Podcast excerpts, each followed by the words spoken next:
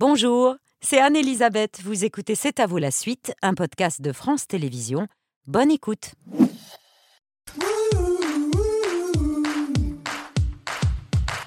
C'est à vous en direct jusqu'à 21h avec Émilie, Pierre, Patrick Mohamed et Romain Dacier, le chef du restaurant Mumi. C'est dans le premier arrondissement de Paris. Ce soir, du filet mignon de veau, laqué, euh, non, du filet mignon de veau, des aubergines laquées au miso qui sont là, c'est sublime, euh, du caviar d'aubergine mixé, ça sent délicieusement bon.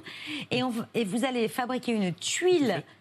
euh, Au sésame. Au sésame, voilà. Alors, comment on fabrique une tuile? Alors, c'est à base de farine de pois chiche.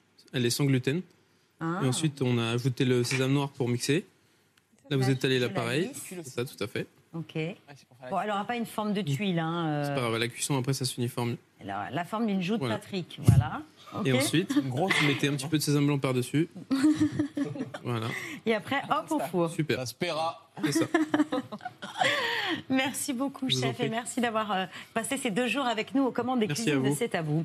C'est l'histoire d'un immeuble pas tout à fait comme les autres. Un immeuble de briques, plutôt quelconque, au sud-est de Manhattan, le 222 Bowery. Devenu dans les années 60 un repère d'artistes alterna- alternatifs. Le peintre Mark Rothko, mais aussi Basquiat, Warhol, Patti Smith, Mick Jagger, Burroughs, le romancier de la Beat Generation et le poète John Giorno, qui lui y a vécu plus de 50 ans. Il y a fini sa vie entre créativité artistique et folle soirée, sexe, drogue and rock and roll. The great thing about poetry, which I discovered in the early 60s, there are no rules.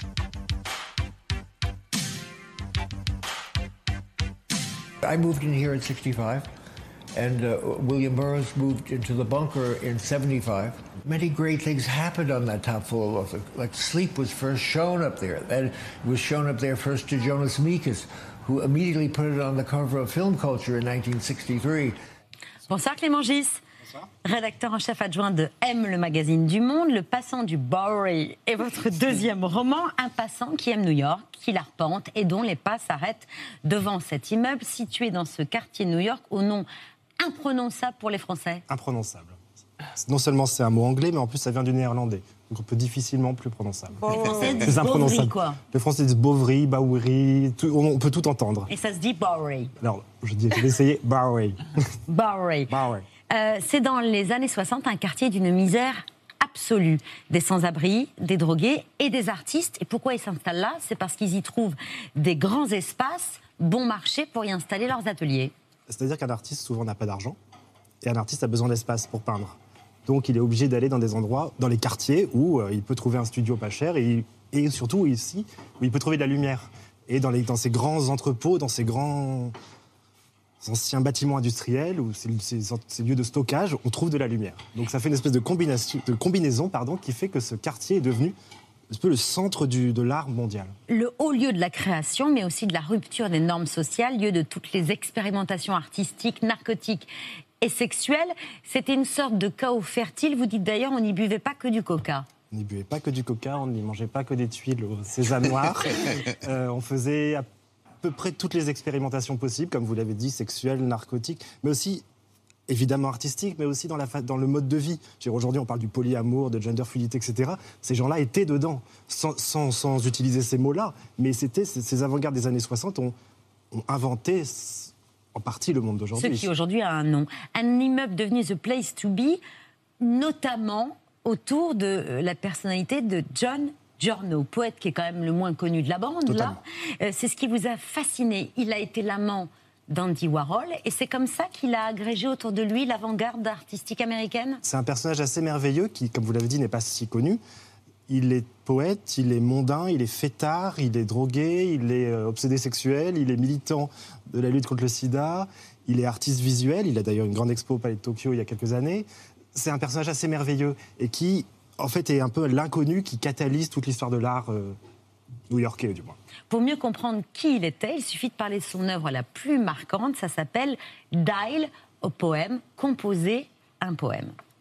Journaux, vous avez, je crois, fait des poèmes par téléphone. This was about 25 years, 20 years ago, and we had at the Museum of Modern Art in New York 12 telephone lines, and tw- 50 poets changed constantly on the 12 lines, and millions of people called. Et combien y a-t-il eu d'appels au total?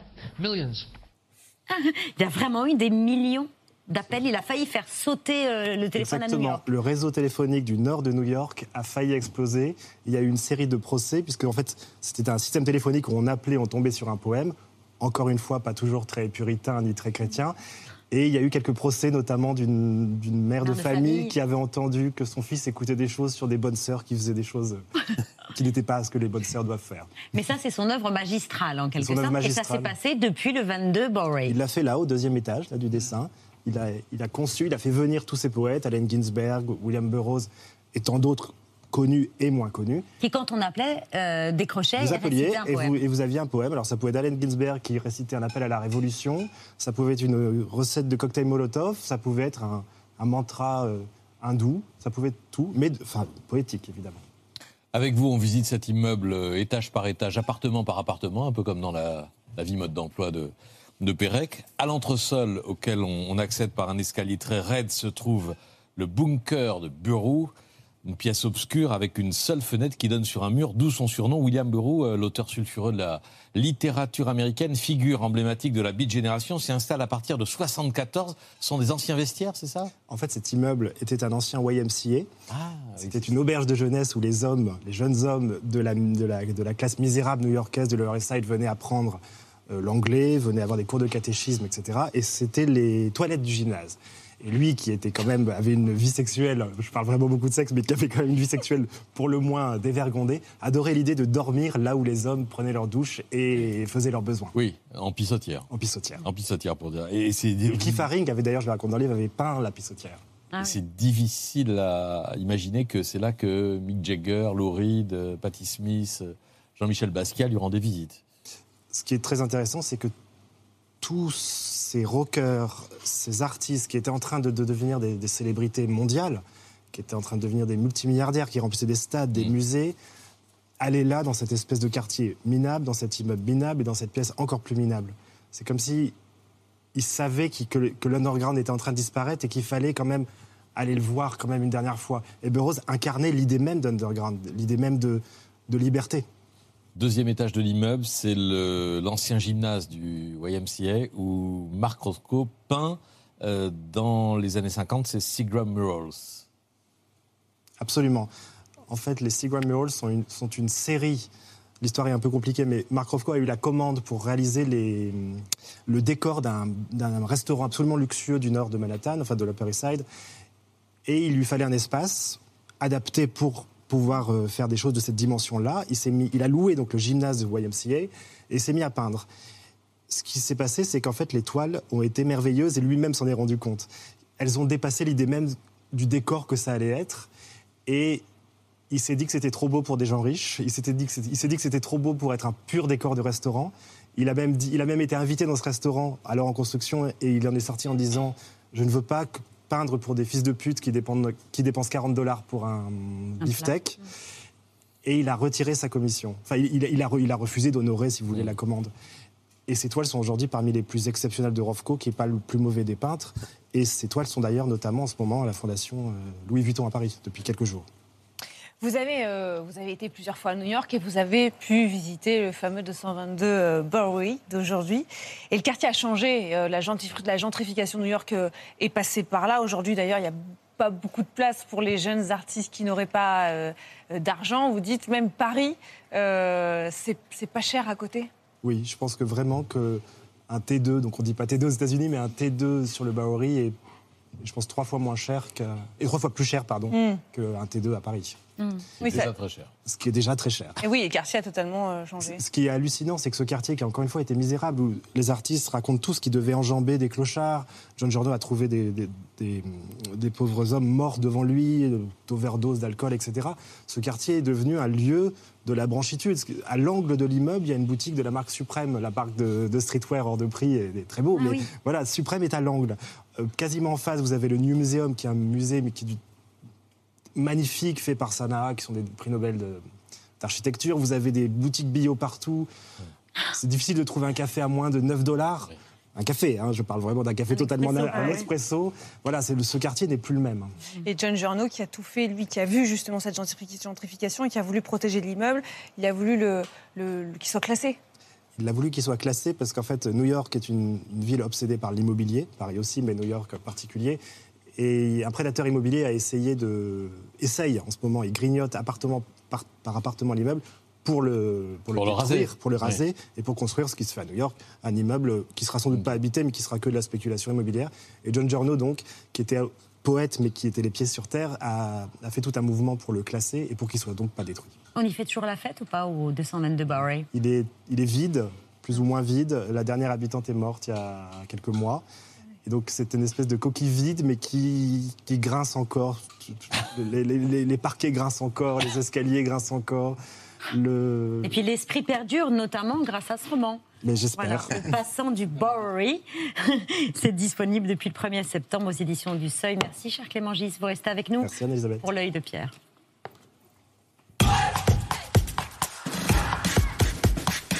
Fait, j'attendais votre venue, Clément Gis, car cet œil dialogue un peu avec votre beau bouquin new-yorkais. Cet œil vole jusqu'à Los Angeles avec, à mon avis, le meilleur documentaire jamais réalisé sur la ville.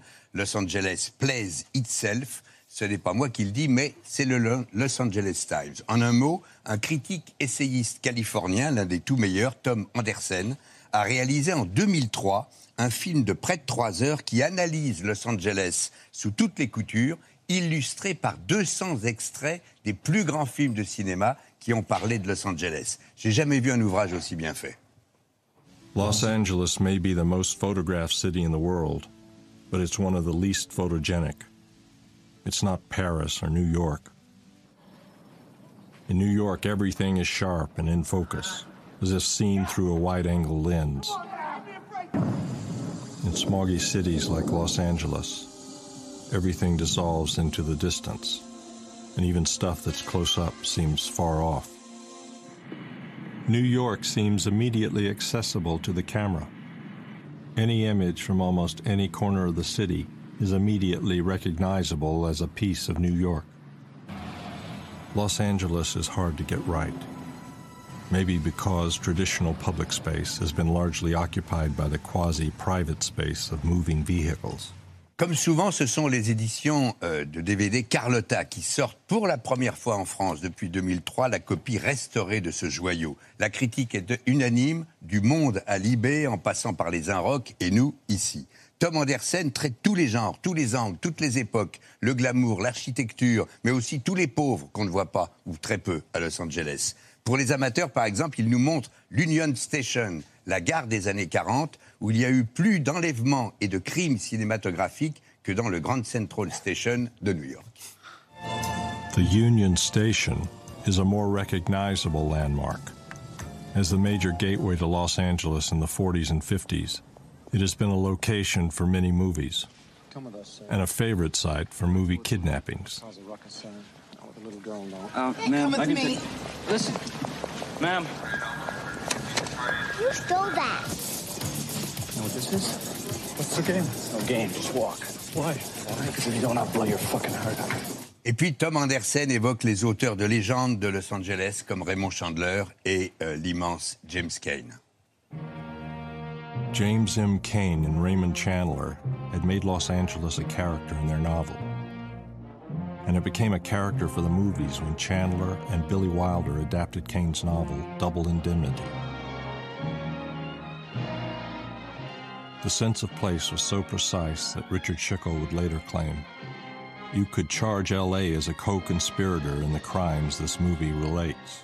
Et Tom Anderson, qui habite lui-même à Los Angeles, ne joue pas avec le nom de sa ville, Los Angeles. LA, c'est pour les touristes. People blame all sorts of things on the movies. For me, it's their betrayal of their native city. Maybe I'm wrong, but I blame them for the custom of abbreviating the city's name to LA. Gotta find somebody in L.A. Maybe it's not even in L.A. How far did you say we're going? Los Angeles? L.A.? L.A.'s good enough for me, mister. You guys can't do this. This is America. This isn't America, Jack.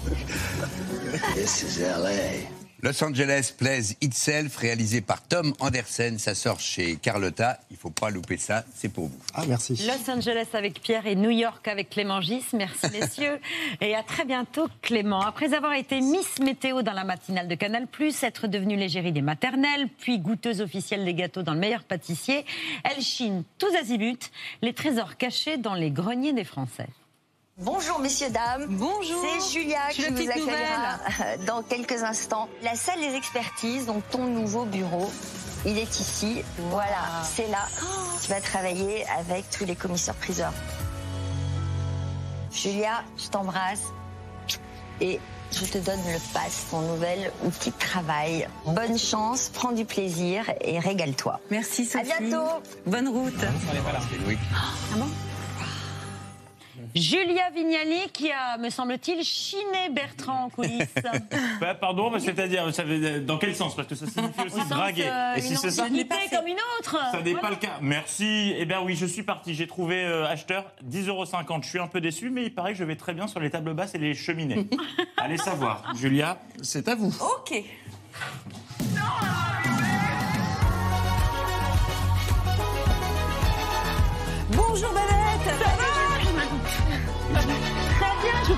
L'équipe. Bonjour, bonjour à tous, merci de m'accueillir.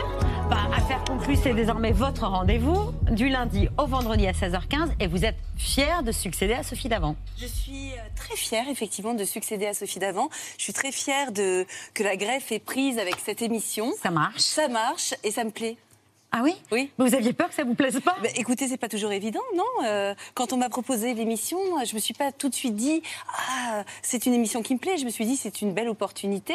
Et en fait, euh, le fait que ça me plaise, c'est une cerise euh, sur le gâteau. Parce que l'univers de la brocante, c'était pas exactement le vôtre, mais enfin bon, c'est pas un problème parce que déjà les gâteaux, vous n'y connaissiez rien. Et les enfants, euh, quand je faisais les maternelles, à part le mien, je- voilà, j'étais pas non plus experte. Mais pour le meilleur pâtissier, c'est votre fils qui vous coachait. Là, c'est votre beau-fils, Khalil, Oui. qui vous guide parce que c'est un fan de brocante. Alors, en tout cas, je, non, je dirais pas qu'il me guide, mais on- il est très très fier que sa belle maman soit devenue Madame Brocante. Euh, lui, il est dans un style très euh, années 30, 40, et donc je je l'emmène régulièrement sur le plateau. Et, et- et il le achète tournage. des objets? Alors, il n'achète pas des objets, mais j'aimerais bien qu'il en vende parce que sa chambre est, est très remplie. Eh bien, il pourrait vendre des objets euh, Ben, chez je vous. pense que euh, le, oui, le règlement ne doit pas l'interdire. Je, je, je me suis pas renseignée. Sophie Davant nous confiait la semaine dernière qu'elle avait vu passer 10 000 objets en 6 ans. C'est un record à battre? Ah, mais moi, je pourrais m'installer jusqu'au- jusqu'à la fin de mes jours sur cette émission. Je suis très heureuse. Alors, je, je comprends qu'au bout de 10 000 objets, peut-être que le regard est moins vif et c'est normal. La curiosité est moins là. Pour le moment. euh, Vous en avez vu passer 1000, c'est ça? Écoutez, moi, nous, on tourne beaucoup d'émissions par jour. J'ai- J'ai j'ai à peu près vu 1000 objets, oui, à peu près. Et, je suis encore épatée, voilà. Vous me présentez un vase galet, j'ai envie de, j'ai envie de sourire. Vous me présentez, euh, euh, moi, je- je- mon regard s'est affiné sur les objets. Avant, je regardais les objets comme euh, nous tous, et maintenant, quand je vais chez les copains, je vois les décos, tout ça, je me dis ah, trucs. c'est du Charles X, n'est-ce pas? Ah, la restauration. Oui, oui, je commence à être un peu. vous voyez les petites merdes? Ah oui, chez les amis. Ouais, on, on en a plein, on en a plein des petites merdes. Parmi tous les objets, Julia, que vous avez euh, déjà vu passer, il y a des classiques, les Oui. vases, les statues, les meubles, et puis des objets un peu différents, comme des jeux et des jouets d'époque que vous ne manquez pas de tester, bien évidemment. Ah, j'adore ça. Alors, sur le principe, ça a l'air très très simple. Ok, et on y va. c'est Ok, vous me impossible. dites. J'ai essayé dix fois, j'y arrive pas. Alors, attention. Oh bah... Ah, elle est tout- il a coincé. Elle, bah, elle est coincée parce qu'elle est penchée. Ah C'est ballot C'est agaçant. On recommence une Encore dernière fois. Excusez-moi, ça m'arrive. Pas de souci. Ça m'énerve. Ok. Je presse comme ça là Ouais. Mais Oui, oui. comment- De- comme de- ça, de non toutes vos Il forces. ne faut pas mettre par à coup. Hein. Deux Ouais, fois. mais Ah oui, oui. et comme ça, je- il faut que les deux cornes se touchent. Tout à fait. Ok, un, deux, trois. Aidez-moi Pensionné. Ça veut, dire, ça veut dire retraité en Belgique. Je quitte le projet, ouais. Je suis J'ai désolé. tenté. On voit que dans Affaires conclues, euh, vous vous amusez beaucoup et parfois vous avez des petits coups de cœur pour euh, des objets qui vous font oublier tout ce qui se passe autour de vous, mais vraiment, et là c'est au sens propre. Ah bon? Elle va présenter des boutons, des bijoux, des accessoires de mode, des poudriers. Et elle va avoir beaucoup de succès. Alors elle est connue surtout euh, pour avoir euh, développé une- un matériau qui s'appelle du talosel, qui est un dérivé de l'acétate, qui est un plastique particulier. Euh, on la connaît un peu moins, oui, attention, il reste de la poudre. Il y a un petit peu de poudre. Oui. Pas grave, ça, ça, ça vaut pas moins cher Non. Ok. On la Mais c'est marrant, c'est de la poudre d'époque. C'est de la poudre de l'époque. Donc C'est pour avoir un teint euh, blanc euh, frais. C'est ça votre, votre patte. Vous ne pouvez pas vous empêcher de tout toucher. Et parfois, quand on regarde des émissions euh, de, de- d'affaires conclues, il y a des objets qui sont très chers et vous n'hésitez pas à les toucher quand même. Euh, oui, euh, parce que j'essaie d'être euh, précautionneuse. Je n'ai pour le moment jamais rien cassé, jamais rien abîmé. Mais en fait, les commissaires-priseurs m'ont expliqué que les objets, ça se, ça se sent, ça se renifle, ça se touche. Pour comprendre, euh, ça parle, les objets parfois. Non mais vraiment, il faut être au plus proche de l'objet. toucher- faut pas que toucher avec les yeux, quoi. Oui, exactement. Donc moi, je, je saisis les objets, je, je les tripote et puis j'essaie d'y faire quand même attention. Oui, pardon. Non, non, je disais, on parlait il y a quelques secondes de Khalil, votre beau-fils, qui a envie parfois d'acheter des objets. Vous, vous n'avez pas le droit. C'est dans le règlement. Alors euh, oui, c'est dans le règlement et, c'est normal parce que on, peut-être que certains voudraient me faire plaisir ou voilà. Non, non, c'est vraiment. C'est euh, frustrant, non? Oui, mais enfin, ça ne m'empêche pas d'aller faire des brocantes, d'aller sur les sites internet, de repérer parfois des objets qui me plaisent et ensuite aller euh, justement dans les magasins. euh, j'affine- les mêmes. Voilà, j'affine mon regard et ensuite je vais voir les professionnels. Alors, votre regard s'est affiné. On va tout de suite le vérifier avec ce quiz valeur objet. Je vous propose d'abord ces deux vases chinois. L'un vaut 4 550 400 euros, l'autre ne vaut On que a pas en 33 plateau. euros 29. Lequel est à 4 millions, lequel est à 33,29 euros Oh là, mais je, peux pas, je viens de vous dire, il fallait que je le touche. Fallait... voilà. Elle a touché avec les Non, yeux. mais à Ah, gauche, c'est celui qui est pas cher, non? Vous, vous dites quoi, vous? À gauche, c'est celui qui est pas cher. D'accord, mais moi J'en sais rien, je dirais qu'à droite, effectivement, celui qui, est, qui a le plus de blanc, c'est un celui- Ming. Ouais, un Ming. Bon, c'est ça, c'est à droite. Ah, mais vous y C'est- connaissez Un petit peu, ouais. Euh, non, ça c'est pas du tout euh, 15e siècle. C'est Ming, ça? Oui, 16e. Ah bon, bon, ben voilà. On passe à deux dessins au fusain qui représentent une femme. L'un vaut 200 000 euros, l'autre 20 euros. Euh, je pense qu'à gauche, hein, c'est le plus cher, non, Mohamed? Qu'est-ce que vous en pensez? Moi, je dirais celui de gauche. Ouais, Ben ouais, comme moi, c'est un- C'est Matisse. Ouais. Ah, bah, je suis voilà. d'accord. ouais. Ah bah, c'est un Matisse. Bah voilà, tout simplement. Et, et c'est- Et il a été retrouvé au-dessus d'une armoire, c'est vous dire. Mais nous, on n'a que des histoires comme ça. Et à Ils 20 sont- euros, c'est le beau Hier, hier encore, j'étais en tournage et on avait une, dame qui avait chiné un lampadaire à 35 Matisse. euros. Elle l'a vendu 5 000 euros. Ah oui Mais voilà, Boris Ah ouais. Lacroix, elle l'a pas vu, elle a trouvé ça sympa. 35 euros, 2 000 euros, c'est magnifique. Deux cartes de collection. Deux époques. L'une représente un joueur de baseball des années 1900 et l'autre euh, le Pokémon Dragofeu. Laquelle est la plus chère? À gauche. Euh, Pokémon Eh ben non. non. Ah non C'est Bon, quand même la carte. Non, c'est pas moi, là. La plus chère, elle vaut 3 millions d'euros. Ah ouais. Mais quand même, euh, les Pokémon, 1 million 100 000. ou 100 000. 100 Parce 000 que, euros, pardon. la carte Pokémon. 100 Je savais 000 que euros. ça pouvait être cher. Ouais. Bon, un petit. Oui, Patrick Non, non, rien. C'est quoi c'est- une ancêtre de Vignette Panini Oui, quoi, exactement. Ah, vous, avez vu des, des vignettes Panini? C'est- Ouais. Très cher, d'ailleurs. Hein d'ailleurs. On a perdu Patrick dans l'estimation. Non, je- Il est passé en mode commission priseur, Non, mais sais. pas efficace. Je vois à distance ces objets, j'essaie de Bon, comprendre. un dernier, c'est deux masques africains. Il y en a un qui Oh vaut là. 250 euros, l'autre 5 millions et Oh là demi. là. 5 millions. C'est dur, l'art africain. À droite. 5 millions à droite. Ben non, c'est à gauche. Bah voilà, c'est ce que je disais. Voilà. Quel expert Eh ben, il, il a été vendu par un couple d'octogénaires à 150 euros, adjugé six mois plus tard, 5 Waouh. millions. Vous vous rendez compte de 5 millions d'euros, c'est ce genre d'histoire. La, la vieillesse est un a naufrage. On en a des histoires comme ça souvent, des gens qui chinent euh, des objets à 1 euro et qui les revendent euh, 2000 euros. Ça arrive, ça arrive, voilà. Et si vous étiez un objet, euh, Julia Vignali, on a demandé, nous, euh, aux experts d'affaires conclues, euh, de nous proposer euh, des choses. Julia était un objet, euh, je pense que je choisirais un bonheur du jour. Ça lui correspond parfaitement, c'est un petit secrétaire du XVIIIe siècle sur lequel euh, on pouvait écrire des billets doux. Une Madone Renaissance, elle a cette douceur et cette force dans le regard qui nous porte. Une conversation. Vous savez, cette banquette en forme de S dans laquelle on s'installe pour se livrer à des discussions et à des confidences. Elle serait un diamant. Le diamant, c'est une pierre précieuse, c'est une pierre qui renvoie la lumière, c'est une très belle pierre. Une plaque des années 40-50, une plaque publicitaire où on voyait ces charmantes jeunes filles avec ce sourire improbable, toujours de bonne humeur. Et je trouve qu'une belle plaque publicitaire, ça tirait bien. Oh, bah, ça me va. Alors, c'est pas mal, hein sympa, c'est un bel. Ouais. Bah, pourquoi pas C'est un bel hommage, non? J'aime bien le bonheur du jour. moi. Bonheur du jour, c'est très joli, non? Oui, ou le diamant, c'est pas mal aussi. Un hein. bonheur du jour, vous savez, c'est un petit. euh, Harold l'a très bien expliqué, un petit secrétaire dans lequel on peut cacher ses petits secrets. Ouais. Il y a- il y a des- Écrire des mots doux, c'est ce Exactement, exactement. Tous les experts d'affaires conclues, là, ils ont des personnalités bien à eux, ils sont, ils sont géniaux. Je les adore. Les, les commissaires-priseurs sont, euh, nous racontent la petite histoire dans la grande. Donc, euh, il faut le savoir quand même que ce sont des gens qui ont un double cursus, à la fois de droit, mais aussi d'histoire de l'art. Donc, c'est vraiment des, des sachants. Et, euh, et quant aux, aux acheteurs, c'est les, bah, les brocanteurs, quoi, haut en couleur, comme Caroline Margeridon, que j'adore, et tous ses collègues. J'ose pas imaginer ce que répondraient euh, Mohamed, Émilie, Pierre ou Patrick si on leur demandait Et si Babette était un objet? Un bonheur du jour. Un Aussi. Un bonheur Non, du jour. attendez, soyez plus créatifs. Un tabouret, tiens. T'es sûr de la blague dégueulasse Un tabouret Mais Non, je sais pas, je dis ça. Pas. Combien ce tabouret Oh là 50 balles. Moi, je dirais, moi, je dirais une farandole de dessert. Vous pourriez être, Babette Oh, je sais pas. Un truc utile, quoi. bah, Un tabouret, c'est.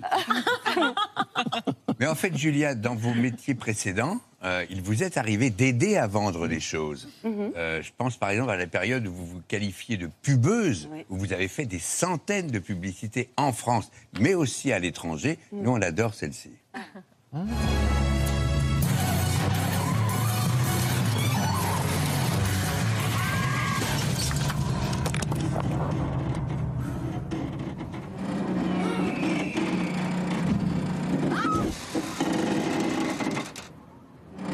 Is nou het nadeel van de winter. Dof en vermoeid haar. Maar nu is er Andrelon Winterboost shampoo en conditioner. Dat houdt je haar ook in de winter heerlijk glanzend en levendig. Oh, Mais vous avez quand même vendu des voitures. J'ai vendu des voitures, j'ai vendu des, des, des yaourts, j'ai vendu des, des crèmes de jour. J'ai fait beaucoup de publicité pendant une dizaine d'années. Des plats cuisinés même. Des plats cuisinés aussi. J'ai, euh, j'étais, je faisais Souvent, je des- pense à vous quand je réchauffe au. Euh, votre- c'est vrai, je vous remercie. Je ne sais pas comment le prendre. non, mais c'est vrai que je, je faisais partie du milieu de la publicité et on était ce qu'on appelait des, des mannequins comédiennes, c'est-à-dire pas suffisamment mannequin pour être mannequin et peut-être pas suffisamment comédienne pour être comédienne. Et, et donc, on avait un terrain de jeu qui était la publicité et j'ai- gardé de grandes amitiés euh, avec certaines de mes collègues et aussi avec des réalisateurs. J'ai tourné avec Éric Rochant, avec Antoine Decaune. Vous savez que les grands réalisateurs commencent souvent par la Bien sûr. Mais j'aime bien quand vous racontez que vous en avez eu marre à un moment donné quand, vous, quand on vous demandait euh, vous êtes comédienne dans quoi de devoir répondre bah, dans Fleury Michon. Mais oui, mais parce que j'ai un grand, comment dire, un grand respect pour les comédiens, et c'est vrai que je me suis euh, rarement sentie comédienne quand j'étais en train de, de faire des publicités comme celle-ci. Pourtant, quand même, non? Oh, On en connaît beaucoup des comédiens qui ont commencé dans la pub. Oui, oui, mais euh, voilà, il aurait peut-être fallu euh, que. Pour moi, c'était c'était pas vraiment être comédienne, c'était faire de la publicité, c'était encore autre chose. J'ai vraiment une très haute opinion des comédiens. Euh, je suis très, euh, voilà, très impressionnée par.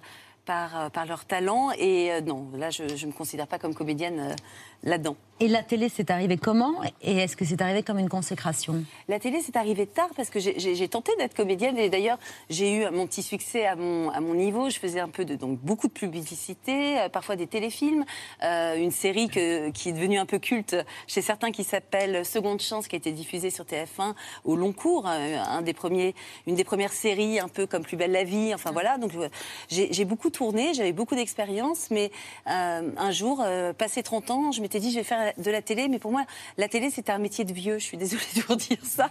Mais je m'étais dit, je ferai de la télé quand je, quand je serai vieille. Et euh, un jour, on m'a proposé de passer un casting pour être Miss Météo et j'avais 30 ans. Et je me suis dit, c'est peut-être maintenant, en fait. Et vous, vous savez. Voilà. Et vous savez qu'en en, en publicité, vous êtes vieille à 30 ans. C'est ridicule, mais, mais c'est comme ça. Oui, parce que là, on fait pas un métier de vieux. rassurez-vous. Non, évidemment que non. Mais vous vous rendez compte quand même l'image Ah, que c'est des j'avais vieux qui font un métier, ça. Oui, oui, mais parce que quand on est jeune, on s'imagine pas à 40 ou 50 ans. Puis quand Exactement. on les a, on s'imagine bien qu'on les a. Affaire conclue, dernière question, c'est la synthèse de toutes vos expériences télé Oui, affaire conclue, c'est c'est c'est ce que je préfère depuis euh, que je fais de la télé parce que j'ai la proximité avec les gens. Euh, c'est du divertissement, mais c'est intelligent. On apprend des choses tout en s'amusant. C'est tout ce que j'aime en fait. Voilà. Donc euh, je suis très heureuse là-bas. C'est du lundi au vendredi à 16h15 sur France 2. L'Eurocarabat, c'est 10 000 objets. Vous êtes parti au moins pour 6 ans. Mhm. Avec plaisir. On, on vous le souhaite. Et plus si affinité. hein. Et vous me ferez le plaisir de vendre ce tabouret. Ah ben, pourquoi pas Je pourrais vous vendre n'importe quoi maintenant. Surtout si vous vous asseyez dessus, ça va prendre de la valeur. Je vais le faire de ce pas. Le temps qu'on aille à table euh, avec les radoteurs. Stéphane de Groot, Gilles Gaston Dreyfus.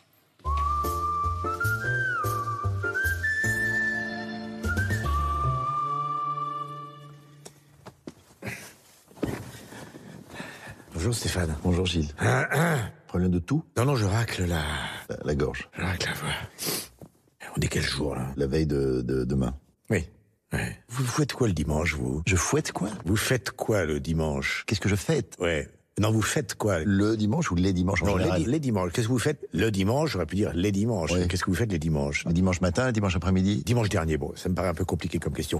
Vous savez que j'ai vu un truc très amusant? Vous me demandez Oui. ce que je fais le dimanche, vous n'en avez rien à faire en fait. J'ai vu qu'à Saint-Malo, il y avait une protestation contre les chevaux à Calèche. Parce que ça, il y avait une maltraitance animale. C'est pas mon avis, hein. Je vous sais très bien, les, les courses hippiques. euh, Vous avez fumé un truc, non? Si, si, si, si. Je vous ai jamais vu comme ça. Vous passez du dimanche à Bamako, aux courses de chevaux. Le dimanche, c'est identifié comme des courses hippiques. Il y a des courses hippiques toute la semaine, Gilles. Auteuil, Longchamp, alors Si vous vous en fichez de ce que je fais le dimanche, j'ai quand même envie de vous le dire, mais bon. Mais racontez-moi ce que vous faites le Ce qui vous dimanche. intéresse, c'est de poser la question, c'est pas d'entendre la réponse. Vous avez mis un quart d'heure à me parler de quel dimanche c'était. Les dimanches, le dimanche, un dimanche. Vous voulez fait- savoir pourquoi? Oui, allez-y. C'est fait au village, vous avez envie de savoir pourquoi. Oui, allez-y. Parce que par exemple, le dimanche dernier, il y avait une course de Formule 1, et dimanche prochain, il n'y en aura pas. Les moteurs de Formule 1, ils ont combien de chevaux? On revient au cheval, en Enfin, il y a fait. quand même eu un, un lien. C'est vous qui le faites, c'est pas moi. Il y a combien de chevaux dans un moteur de Formule 1 Il peut y en avoir mille. Combien de voitures dans une course? Quinzaine, vingtaine. 20 multiplié par 1000, Ça fait 20 000 chevaux. ça fait une course de 10 000 chevaux. 20 voitures fois 1000, ça fait 20 000 chevaux, ça fait pas 10 000. Comment miser sur une course de 20 000 chevaux? On ne mise pas sur les courses de, de- de voitures, Gilles. Il n'y a pas des paris. Si, sûrement. C'est pas le PMU, il y a pas le, c'est pas dans la culture de la Formule 1 de parier. Alors que pour les chevaux, oui, les courses hippiques, c'est du pari. Qui a inventé les paris? Là, il y a un énorme blanc. Je sais pas. Il y a un nombre de je ne sais pas quand vous posez une question. Le pari est- est- existe depuis la nuit des temps. Monsieur Gaston Dreyfus Non, je file, je file. Oui, oui, Ça oh. m'intéresse, vous me le direz demain. Mais tout vous intéresse. Rien ne vous passionne, tout vous intéresse. Chère Julia, au lieu de parler à notre invité, bienvenue pas à la table de C'est à vous, aux côtés de l'homme des dix commandements, du roi Soleil, de, la- de Mozart l'opéra rock, des Amants de la Bastille ou encore de la légende du roi Arthur, tous les plus grands succès de comédie musicale de ces 20 dernières années. Il signe avec l'un des metteurs en scène le- le- les plus en vue de sa génération un neuvième spectacle autour de Molière. C'est vrai, j'ai des problèmes, des défauts par centaines. Je n'ai pas le sens de vos valeurs je suis comme la vie, je fais jamais de cadeaux. Je sais que c'est pas joli, mais moi non plus, je suis pas beau. Je m'en fous si l'on me déteste. Personne jamais ne m'aimera moins. j'en ai l'habitude.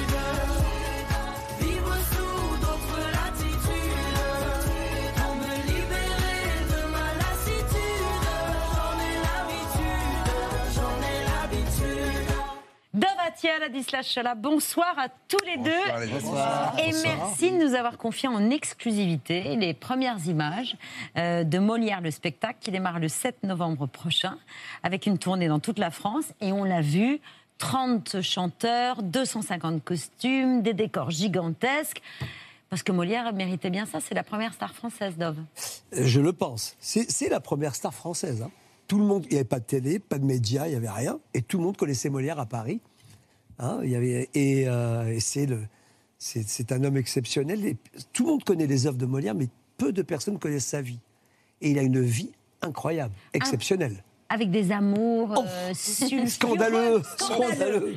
Et ça, ça vous, euh, bon, on a parlé de De Gaulle Oui, tout à oui, l'heure, euh, qui apparemment, euh, voilà, n'était pas forcément l'homme aussi droit dans ses bottes qu'on pensait. Molière, oui.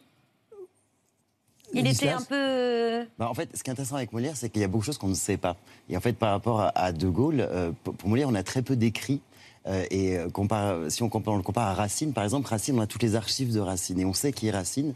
C'est pas le cas de Molière, donc on suppose. Et quand on lit euh, Georges Forestier, qui est son biographe, on s'aperçoit qu'il y a beaucoup de vide, ce qui permet d'inventer un Molière, qui est peut-être pas le Molière, mais qui est un Molière qui nous touche et que Dove a écrit très humain. Euh, qui est vraiment un, un artiste en devenir. Dans notre histoire, on commence l'histoire, il a 20 ans. On finit euh, évidemment le soir du malade imaginaire quand il meurt. Et c'est une vie qui passe et une vie d'un d'un artiste qui ne sait pas qu'il est Molière au départ. Il ne sait pas qu'il est cette star et il va le devenir. Un Molière féministe sulfureux que vous faites non seulement chanter, mais aussi slammer et rapper. Et ça, c'est audacieux. Non? Oui, oui, enfin, plutôt slammer que rapper, on va dire. Ouais. mais euh, Mais il parle un- en verlan, quand même. Non, non, Non. non. Mais c'est un Molière. Non, non, non. C'est Ah du français littéraire. Il faut toujours qu'on ait l'impression que c'est Molière et que c'est l'époque. Donc on va se clamer dans du beau français. Mais euh, disons la nouveauté de ce spectacle, qui est différent de ce que j'ai fait avant. Avant, c'était une chanson, dialogue. Chanson, dialogue. Et il y avait des baisses de rythme à chaque fois qu'il y avait des dialogues. Là, c'est un opéra. C'est qu'une suite de chansons. Il y a des chansons comme Regardez-moi habitude où c'est des grandes mélodies, comme je fais dans les autres spectacles. Et par contre, d'autres chansons qui sont narratives. Ça veut dire que lui, il lui parle en slamant, l'autre, tu lui réponds par un dialogue, l'autre, tu lui réponds en chantant, comme à l'opéra. Mais d'un côté très moderne. Et donc, ça fait un rythme effréné. Et ce qu'a réussi à faire euh, Ladislas, c'est me mettre ça dans des tableaux gigantesques, des costumes avec, euh, avec il va vous citer tous les, les- les- les créateurs, et c'est franchement, je pense, qu'il va faire mon plus beau spectacle. J'espère. Pendant deux mois, à Ladislas, vous aviez une petite maquette avec des petits bonhommes que vous faisiez bouger sur la maquette. Bah, ce qui est très compliqué, c'est qu'ils sont 30, euh, que j'ai des temps de répétition. Bah, ça coûte cher parce qu'on est très nombreux. En fait, en tout, on doit être à peu près 80 euh, chaque jour en répétition. Donc c'est comme un tournage de film, hein, c'est à peu près ça. Donc en fait, j'ai dû préparer. J'ai bossé à la japonaise, que j'ai la chance de bosser au Japon, et j'ai appris ça au Japon. On a ça en commun avec Dove, le Japon. C'est que j'ai travaillé autour de la maquette avec des petits bonhommes en papier, et j'ai placé tableau par, ta- par tableau avec mon assistant tous les personnages sur scène. Ce qui fait qu'ils ont tous des numéros, ils ont des photos. Donc quand ils arrivent sur telle scène, ils savent, là moi je suis là, je suis là, je gagne du temps. Il faut que je gagne du temps en Et ça, permanence. c'est à la japonaise. Personne d'autre n'y avait pensé avant les Japonais. Eh ben, les Japonais, ils ça bossent. les, non, quand mais- même. non, mais les Japonais, ils bossent beaucoup autour de la maquette, énormément. Et en fait, en- quand, quand je bosse au Japon, quand je crée des spectacles au Japon, on est tout le temps en réunion autour de la maquette. J'en peux plus de la maquette à la fin. J'ai qu'une envie, c'est d'être face à mes artistes, que ça Bah soit oui, vivant. mais c'est, euh, mais, mais Et on, on, peut apprend. quand même voilà. déroger à la maquette? Bien sûr, bien Ah sûr. Moi, c'est la première fois que j'écris ma mise en scène. C'est que généralement, j'invente au Mm. fur et à mesure. Mais on peut pas le faire quand on a 30 personnes sur le plateau. Bon, j'ai oublié de vous présenter Romain Dacier. Excusez-moi, cher Romain, le chef du restaurant Mumi, c'est dans le premier arrondissement de Paris. Ce soir, du filet mignon de veau, de l'aubergine laquée au miso, euh, du caviar d'aubergine mixé. Et ça, c'est une, j'ai oublié, une tuile sésame. de sésame euh, faite par euh, Bibi. Voilà. Donc, euh, Pas mal. Bibi, c'est moi. Merci beaucoup, chef. Patrick. Dove, neuvième euh, grande production musicale, ce Molière. Il faut se souvenir que vous avez été euh, l'un des producteurs artisans du renouveau euh, du genre de la comédie musicale. Et on va regarder une archive d'il y a presque 25 ans. Il s'agissait des Dix Commandements à l'affiche en 2000 et on aura le plaisir d'entendre sur scène chanter Daniel Lévy. Le spectacle commence à peine que déjà 900 000 disques de cette chanson ont été vendus.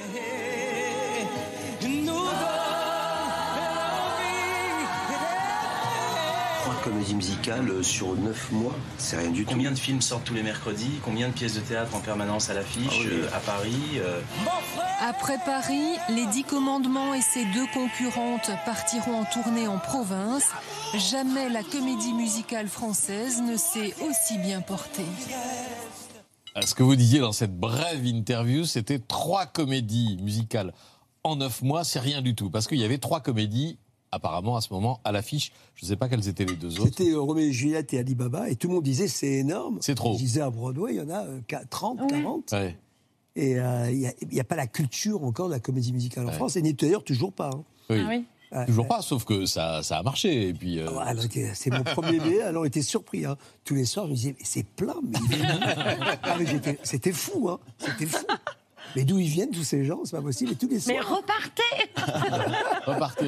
Mais pourtant, il y a eu euh, une baisse de tension. J'ai vu que vous disiez vous-même que lors de votre dernier spectacle, La légende du roi Arthur en 2015, vous l'aviez fait avec moins de passion.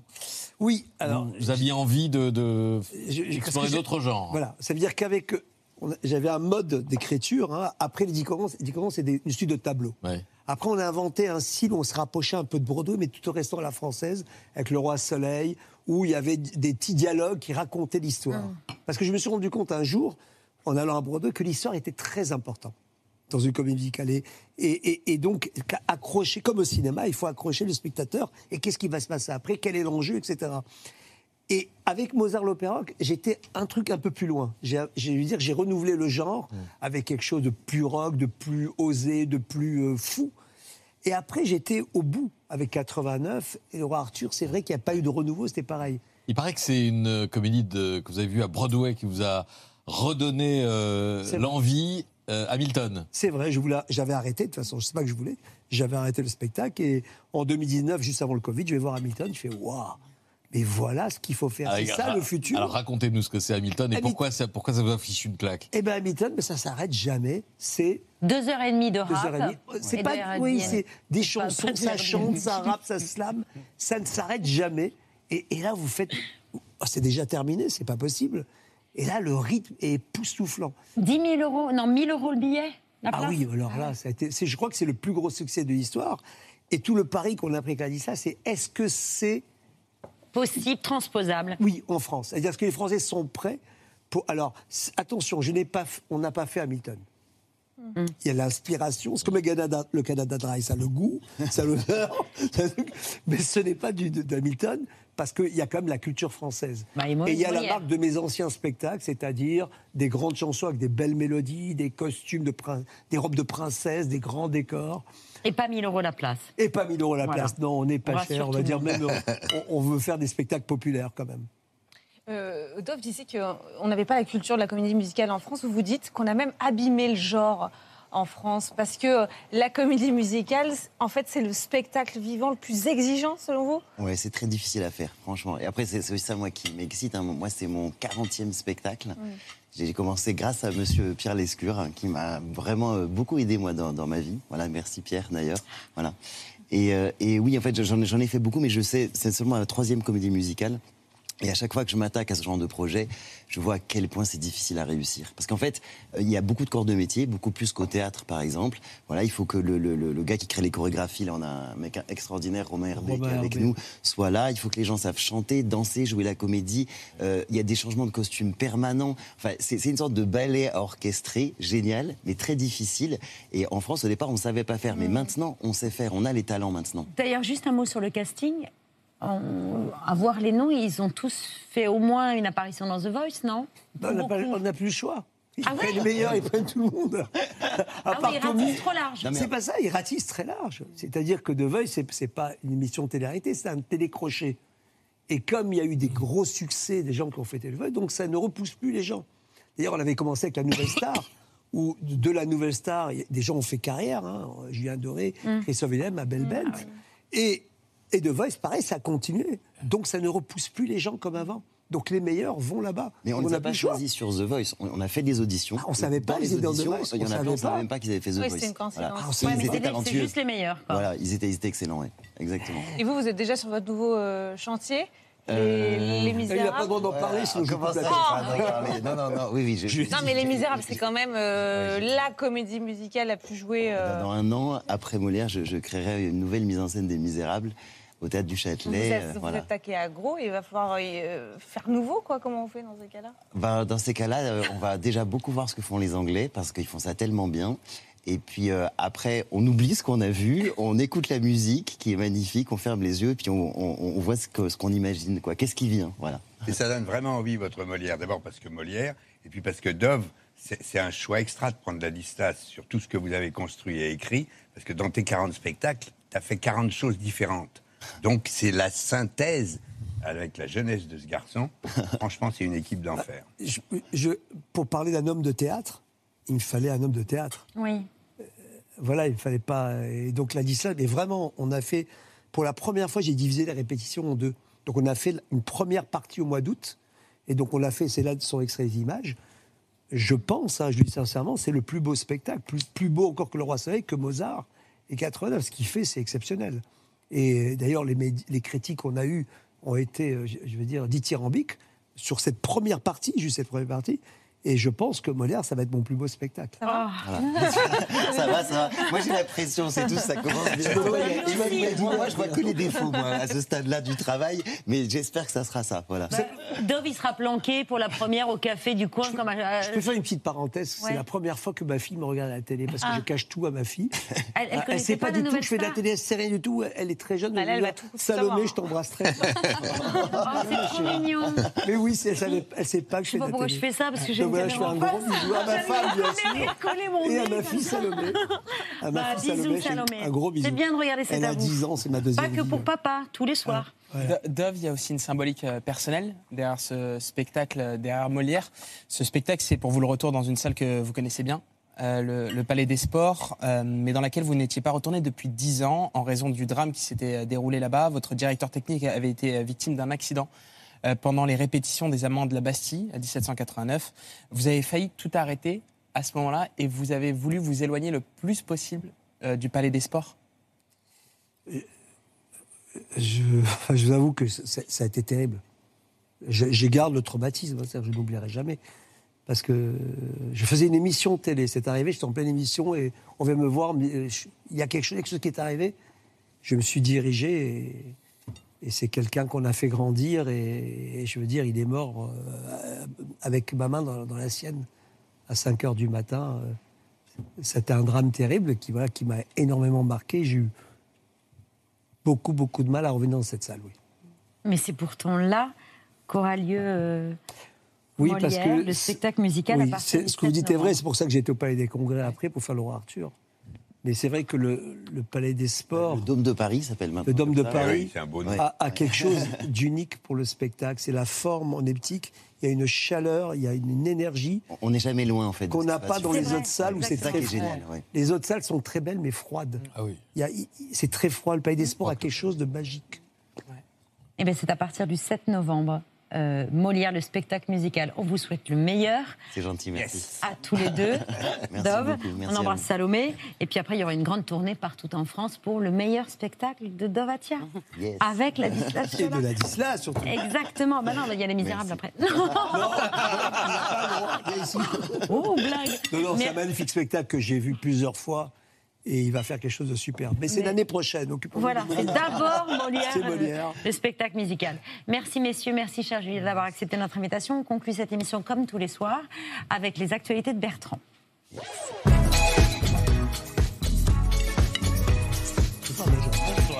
Ah oui, on va lire ce soir. Bonsoir, nous sommes euh, vendredi 20 octobre, c'est l'ABC Week-end, fin d'une semaine encore remplie de témoignages dans les JT qui vont vous faire tomber de l'armoire, les enfants. Des révélations qui donnent envie de dire c'est pas vrai. Le sol est pas très droit, donc vous voyez, ma, ma planche bouge. Tous les matins, deux petites gouttes comme ça, bien fraîches. Elle n'est pas tout à fait morte encore. Je peux me mettre une petite tranche de pain, euh, un morceau de pouligny, et puis ça passe. À la fin des haricots, en général, c'est plus ou moins vers novembre. Je pense que les saumons, ils sont mieux dans la nature. On a besoin d'eau pour, euh, pour tout, quoi. On a plusieurs vies dans une vie. Les adultes, ça fait plus, oh, oh, oh, oh, oh, oh, plus, plus grave. hein. Et là, c'est parce qu'elles sont enfants. qui signifie c'est pas vrai en noix. On passe au revenant de la semaine. Il était invité hier du Forum des entrepreneurs Nicolas Sarkozy, enfin Nicolas Vandamme. Mais moi, pour se faire comprendre, il faut déjà comprendre ce qu'on dit. J'adore l'eau. Dans 20-30 ans, il n'y en aura plus. Attention à Goéland, Mohamed. J'adore la vie. Nicolas Sarkozy, qui, comme à chaque fois qu'il prend la parole en public, vit les choses à fond. Et hier, c'était concours de t-shirts mouillés au Forum des Je entrepreneurs. suis pas à l'école, faute du voisin, c'est la faute de mes parents ou c'est la faute de l'autre. Il y a un moment donné, il faut se prendre en main. Et après avoir essoré sa chemise, il nous a offert la phrase de la semaine. Je trouve que le télétravail, c'est de la télé, c'est pas du travail. Et bim Allez La mauvaise blague de la semaine à présent, alors que la France... Alors que la France est en alerte attentat, euh, urgence attentat, euh, c'est cette fausse euh, série de fausses alertes à la bombe. Je ne parle pas de ce plateau qui en est peuplé. Fausses alertes à la bombe, notamment au château de Versailles. J'expliquerai. Qui a été évacué. Non, c'est à moi d'enchaîner tout simplement. Euh, château de Versailles qui a été évacué cet après-midi pour la cinquième fois de la semaine, semaine qui n'a pas dû être très simple pour euh, Stéphane Bern. Ce soir, les caméras de Secret d'Histoire vous emmènent dans les coulisses du château de Versailles, lieu mythique chargé d'histoire s'il en...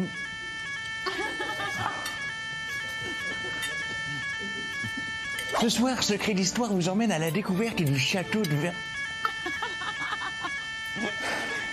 Les caméras de Secret d'Histoire vous emmènent ce soir au château de Versailles, un lieu chargé d'histoire. Chier Les caméras de Secret d'Histoire vous emmènent chez moi. Moi, on sera peinard. Ver- Versailles qui est à fond dans l'info, puisque même le roi Soleil revient dans l'actu, et je ne dis pas ça parce que vous êtes là, Dove, être à la hauteur, mais parce que Louis XIV euh, s'est invité sur CNews pour une question qu'on n'avait pas vu venir. On va conclure avec une question à la fois peut-être simple mais complexe. Euh, Philippe de Villiers, si le roi Soleil était là aujourd'hui, Et c'est vrai, s'il était là, mon loulou, qu'est-ce qu'il ferait? Fallait pas poser... Il chanterait à la hauteur. Eh ben non, justement, non. Non, non, Philippe de Villiers a une autre hypothèse. Fallait pas lui poser la question parce que, un, il y répond, et deux, il est très premier degré. L'immigration Moi, je pense, euh, pour bien le, le- le bien connaître, qu'il ferait la chose suivante. Euh, D'abord, il rappellerait Vauban. Bah oui. Il lui dirait insiste toujours. vous remettez des frontières. Et puis, euh, je pense que in- inéluctablement, vous en doutez, euh, il changerait euh, Elisabeth Borne. Il mettrait Colbert. Bah oui, Philippe. Et si ma tante avait les roues, ce serait un autobus. Et... et puis cette semaine est sorti le film que tout le monde attendait, Les Tueurs de la Fleur de Lune.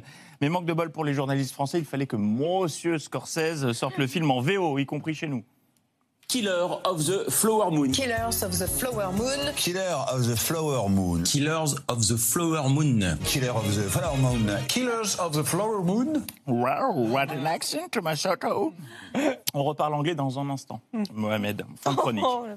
Martin Scorsese qu'on a croisé dans les JT avec toute une ribambelle d'autres stars, c'est le gratin de la semaine. Regardez, il était là, Martin. Il a même mimé des guillemets avec ses doigts. Bah si.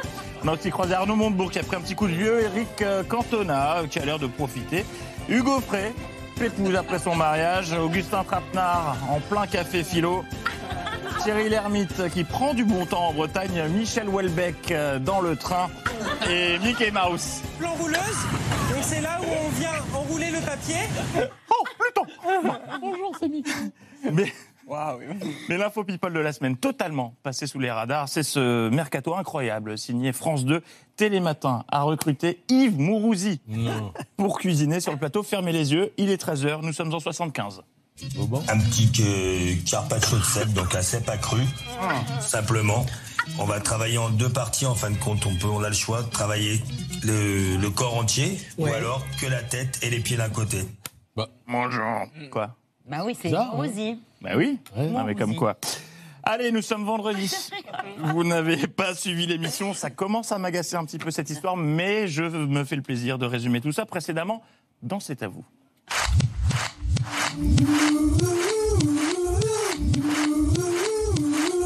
Cette photo euh, où on va vous voir là. Nos invités, euh, Xavier Janoni, Ramsi pour eux, et Ramzi Bedia. Cher Vianney, cher Jazzy. Zazie, est-ce qu'il y aura une, une TV, euh, l'Express, une télé, euh, ou une Express TV Ou- Enfin, ce Express sera TV. mieux dit à, à ce moment-là, j'espère. Donc, juste comment vous vivez ça Et puis après, euh, et après, bisous, on passe au magnéto. Voilà, et ciao Bambino, une semaine placée sous le signe des confidences. Et c'est très sympa pour notre public, puisque les téléspectateurs ont pu en apprendre un peu plus euh, sur l'équipe, même si je soupçonne Patrick d'être euh, un petit peu mytho sur les bords. Je m'attendais à un truc genre Chandel Goya. Eh bien non Parce que moi, c'était mon premier concert. Je t'ai jamais vu en maillot de bain. Cher Fabien, je- tu ne me connais pas encore, je suis ton petit-fils. Non, non Patrick, tu n'es pas le petit-fils de Grand Corps Malade. Non, c'est techniquement, c'est impossible. Et puis, Petit corps malade. J'attendais ce soir pour le révéler. Le Guinness Book m'a appelé hier. C'est bon, c'est fait, c'est homologué. Le record du monde du plus long lancement a été battu ici même. Bravo Babette. Ah non, bravo Babette. Ah bon C'est l'histoire vraie de l'arnaque du siècle. Comment deux escrocs de Belleville associés à un trader des beaux quartiers sont parvenus à détourner au moins 1,6 milliard d'euros en France, 6 milliards dans les pays de l'Union européenne, en profitant des failles du nouveau euh, marché financier des quotas carbone.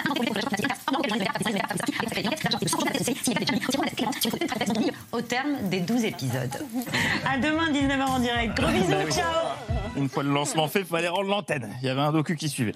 On en vient à mon chouchou, mon copinou, celui qui sait faire euh, rimer information avec malice. Laurent Sénéchal, qui après deux mois de 5 sur 5 s'est vraiment bien intégré, surtout auprès de l'animatrice.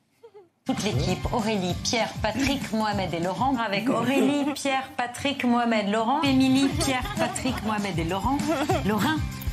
Si seulement il portait un vrai prénom, ce serait plus simple. Laurent, qui je le disais, n'est pas seulement journaliste, il est aussi humoriste. Aucun calembour n'échappe à son radar. Son autobiographie, Ma vie sans gravité. Il y en a un peu quand même. Ah, je vous remercie, Laurent. Thomas Pesquet, Ma vie sans gravité et La Terre entre nos mains. Un jeu de mots. C'est. euh, American Idol is just a Star Academy. Vous n'êtes pas ça Ouais, voilà. Pour tous les amateurs euh, de lecture, je rappelle donc le livre de Thomas Pesquet, Une vie sans gravité, vient de sortir. Et celui de Laurent Sénéchal, Une vie de lourdeur, sort la semaine prochaine. Et petit message pour le musée Grévin, vous pouvez, c'est bon, euh, venir récupérer la statue de cire de Laurent. On a testé, le résultat à l'antenne manque clairement de peps. Des gens qui, qui étaient mes professeurs, parce qu'ils avaient comme vocation. Au moins, il ne parle pas. Et puis, c'est l'une des questions qui revient souvent de la part des invités. Votre film préféré avec Ramzi, c'est Halal Police d'État, qui date de 2011 avec Rachid Dibou. Et, et il paraît que vous connaissez par cœur la chanson. Mais comment vous savez ça? C'était des doigts sur un piano pour faire plaisir à voilà, dire, faire un petit truc pour ma, pour ma maman. Elle a toujours l'enregistrement. Je trouve ça trop mignon. Elle a ça? Mais comment vous savez ça? Mais comment vous savez ça? Mais comment on sait tout ça? Eh bien, c'est tout simplement parce que nous disposons d'un mystérieux réseau d'informateurs euh, secrets qui nous révèle tout un tas d'informations confidentielles sur nos invités. Nous avons besoin de vous. Zazie.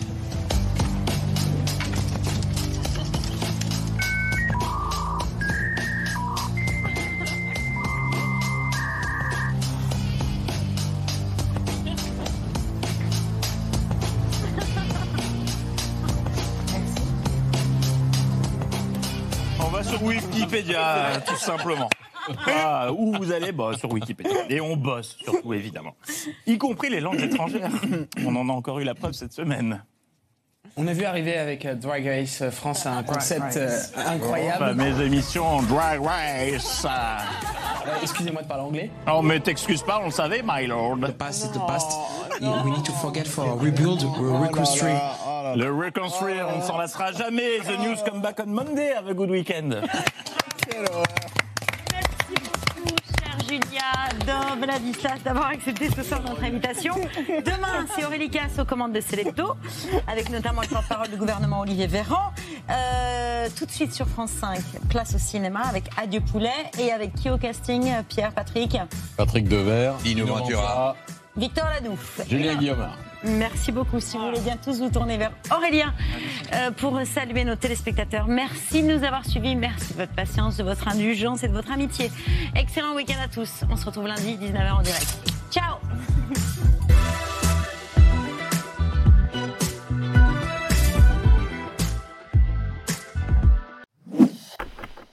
Merci d'avoir écouté ce podcast de France Télévisions. Pour ne rien rater de C'est à vous en audio, vous pouvez vous abonner à tous nos podcasts sur votre plateforme d'écoute favorite dans la rubrique C'est à vous et en vidéo, le replay bien sûr, c'est sur France.tv. À très vite.